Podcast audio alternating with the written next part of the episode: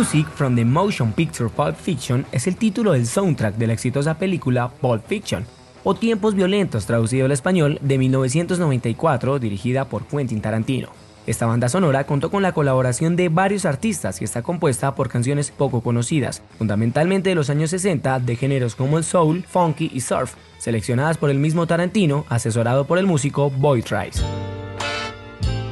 Este film fue uno de los más aclamados de la década de los 90 y su banda sonora alcanzó 1.6 millones de copias vendidas tras dos meses del lanzamiento. Fue tanto su éxito que en 2002 se publicó un doble CD con todas las canciones del álbum remasterizadas, agregando algunos temas que sonaron en la película y que no aparecieron en su primera versión.